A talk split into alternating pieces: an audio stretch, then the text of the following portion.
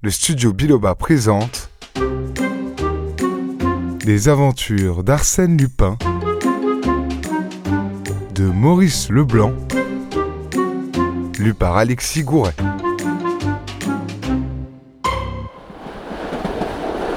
Le mystérieux voyageur, première partie. La veille, j'avais envoyé mon automobile à Rouen par la route. Je devais l'y rejoindre en chemin de fer et de là me rendre chez des amis qui habitent les bords de la Seine. Or, à Paris, quelques minutes avant le départ, sept messieurs envahirent mon compartiment. Cinq d'entre eux fumaient. Si court que soit le trajet en rapide, la perspective de l'effectuer en une telle compagnie me fut désagréable, d'autant que le wagon, d'ancien modèle, n'avait pas de couloir.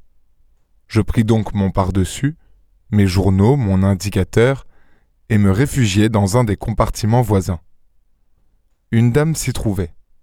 À ma vue, elle eut un geste de contrariété qui ne m'échappa point, et elle se pencha vers un monsieur planté sur le marchepied, son mari sans doute, qui l'avait accompagné à la gare. Le monsieur m'observa, et l'examen se termina probablement à mon avantage, car il parla bas à sa femme, en souriant, de l'air dont on rassure un enfant qui a peur. Elle sourit à son tour, et me glissa un œil amical, comme si elle comprenait tout à coup que j'étais un de ces galants hommes avec qui une femme peut rester enfermée deux heures durant dans une petite boîte de six pieds carrés, sans avoir rien à craindre. Son mari lui dit Tu ne m'en voudras pas, ma chérie, mais j'ai un rendez-vous urgent et je ne puis attendre. Il l'embrassa affectueusement et s'en alla.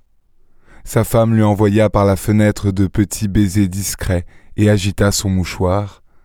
Un coup de sifflet retentit, le train s'ébranla. À ce moment précis, et malgré les protestations des employés, la porte s'ouvrit et un homme surgit dans notre compartiment. Ma compagne, qui était debout alors et rangeait ses affaires le long du filet, poussa un cri de terreur et tomba sur la banquette. Je ne suis pas poltron, loin de là, mais j'avoue que ces irruptions de la dernière heure sont toujours pénibles. Elles semblent équivoques, peu naturelles. Il doit y avoir quelque chose là-dessous. Sans quoi.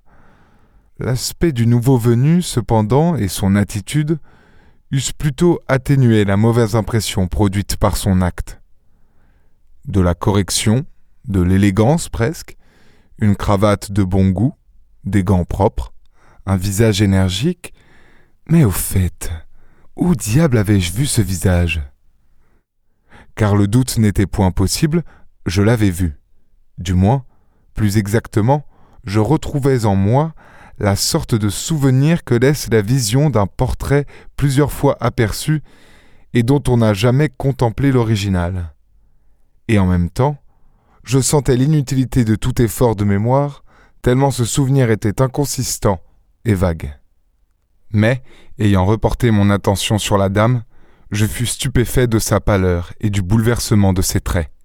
Elle regardait son voisin, ils étaient assis du même côté, avec une expression de réel effroi, et je constatai qu'une de ses mains, toute tremblante, se glissait vers un petit sac de voyage posé sur la banquette à vingt centimètres de ses genoux. Elle finit par le saisir et nerveusement l'attira contre elle. Nos yeux se rencontrèrent, et je lus dans les siens tant de malaise et d'anxiété que je ne pus m'empêcher de lui dire Vous n'êtes pas souffrante, madame? Dois-je ouvrir cette fenêtre? Sans me répondre, elle me désigna d'un geste craintif l'individu. Je souris comme avait fait son mari, haussai les épaules et lui expliquai par signe qu'elle n'avait rien à redouter, que j'étais là, et d'ailleurs que ce monsieur semblait bien inoffensif.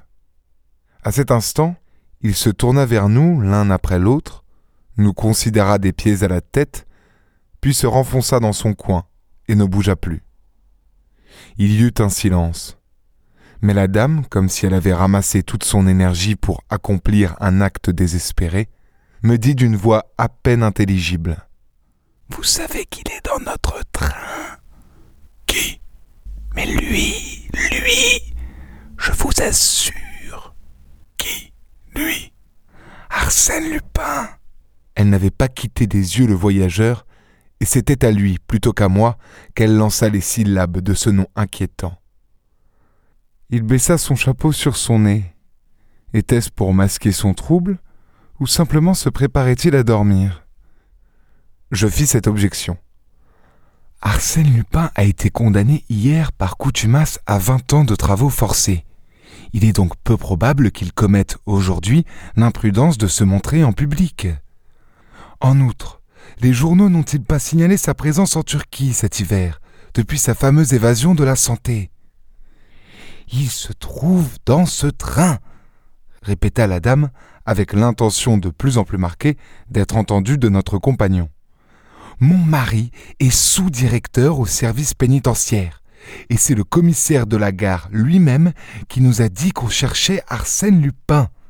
Ce n'est pas une raison. On l'a rencontré dans la salle des pas perdus. Il a pris un billet de première classe pour Rouen. Il était facile de mettre la main sur lui. Il a disparu. Le contrôleur à l'entrée des salles d'attente ne l'a pas vu, mais on supposait qu'il avait passé par les quais de banlieue et qu'il était monté dans l'express qui part dix minutes après nous. En ce cas, on l'y aura pensé. Et si, au dernier moment, il a sauté de cet express pour venir ici, dans notre train Comme c'est probable, comme c'est certain. En ce cas, c'est ici qu'il sera pincé car les employés et les agents n'auront pas manqué de voir ce passage d'un train dans l'autre. Et lorsque nous arriverons à Rouen, on le cueillera bien proprement. Lui Jamais Il trouvera le moyen de s'échapper encore. En ce cas, je lui souhaite bon voyage. Mais d'ici là, tout ce qu'il peut faire. Quoi? Est-ce que je sais? Il faut s'attendre à tout. Elle était très agitée et de fait, la situation justifiait jusqu'à un certain point cette surexcitation nerveuse. Presque malgré moi, je lui dis Il y a en effet des coïncidences curieuses, mais tranquillisez-vous. En admettant qu'Arsène Lupin soit dans un de ces wagons, il s'y tiendra bien sage, et plutôt que de s'attirer de nouveaux ennuis, il n'aura pas d'autre idée que d'éviter le péril qui le menace. Mes paroles ne la rassurèrent point. Cependant, elle se tut, craignant sans doute d'être indiscrète. Moi, je dépliai mes journaux et lus les comptes rendus du procès d'Arsène Lupin. Comme ils ne contenaient rien que l'on ne connût déjà, ils ne m'intéressèrent que médiocrement. En outre, j'étais fatigué, j'avais mal dormi, je sentis mes paupières s'alourdir et ma tête s'incliner. Mais, monsieur, vous n'allez pas dormir? La dame m'arrachait mes journaux et me regardait avec indignation. Évidemment non, répondis-je. Je n'en ai aucune envie. Ce serait de la dernière imprudence, me dit-elle. De la dernière, répétai-je. Et je luttai énergiquement, m'accrochant au paysage, aux nuées qui rayaient le ciel. Et bientôt, tout cela se brouilla dans l'espace. L'image de la dame agitée et du monsieur assoupi s'effaça dans mon esprit, et ce fut en moi le grand, le profond silence du sommeil. Des rêves inconsistants et légers bientôt l'agrémentèrent. Un être qui jouait le rôle et portait le nom d'Arsène Lupin y tenait une certaine place. Il évoluait à l'horizon, le dos chargé d'objets précieux, traversait des murs et démeublait des châteaux.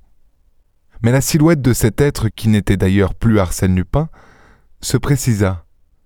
Il venait vers moi, devenait de plus en plus grand, sautait dans le wagon avec une incroyable agilité et retombait en plein sur ma poitrine. Une vive douleur, un cri déchirant. Je me réveillai. L'homme, le voyageur, un genou sur ma poitrine, me serrait à la gorge. Je vis cela très vaguement car mes yeux étaient injectés de sang. Je vis aussi la dame qui se convulsait dans un coin, en proie à une attaque de nerfs. Je n'essayais même pas de résister. D'ailleurs, je n'en aurais pas eu la force. Mes tempes bourdonnaient. Je suffoquais, je râlais. Une minute encore, et c'était l'asphyxie. L'homme dut le sentir. Il relâcha son étreinte. Sans s'écarter, de la main droite, il tendit une corde où il avait préparé un nœud coulant, et d'un geste sec, il me lia les deux poignets.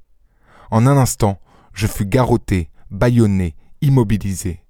Et il accomplit cette besogne de la façon la plus naturelle du monde, avec une aisance où se révélait le savoir d'un maître, d'un professionnel du vol et du crime. Pas un mot, pas un mouvement fébrile, du sang-froid et de l'audace.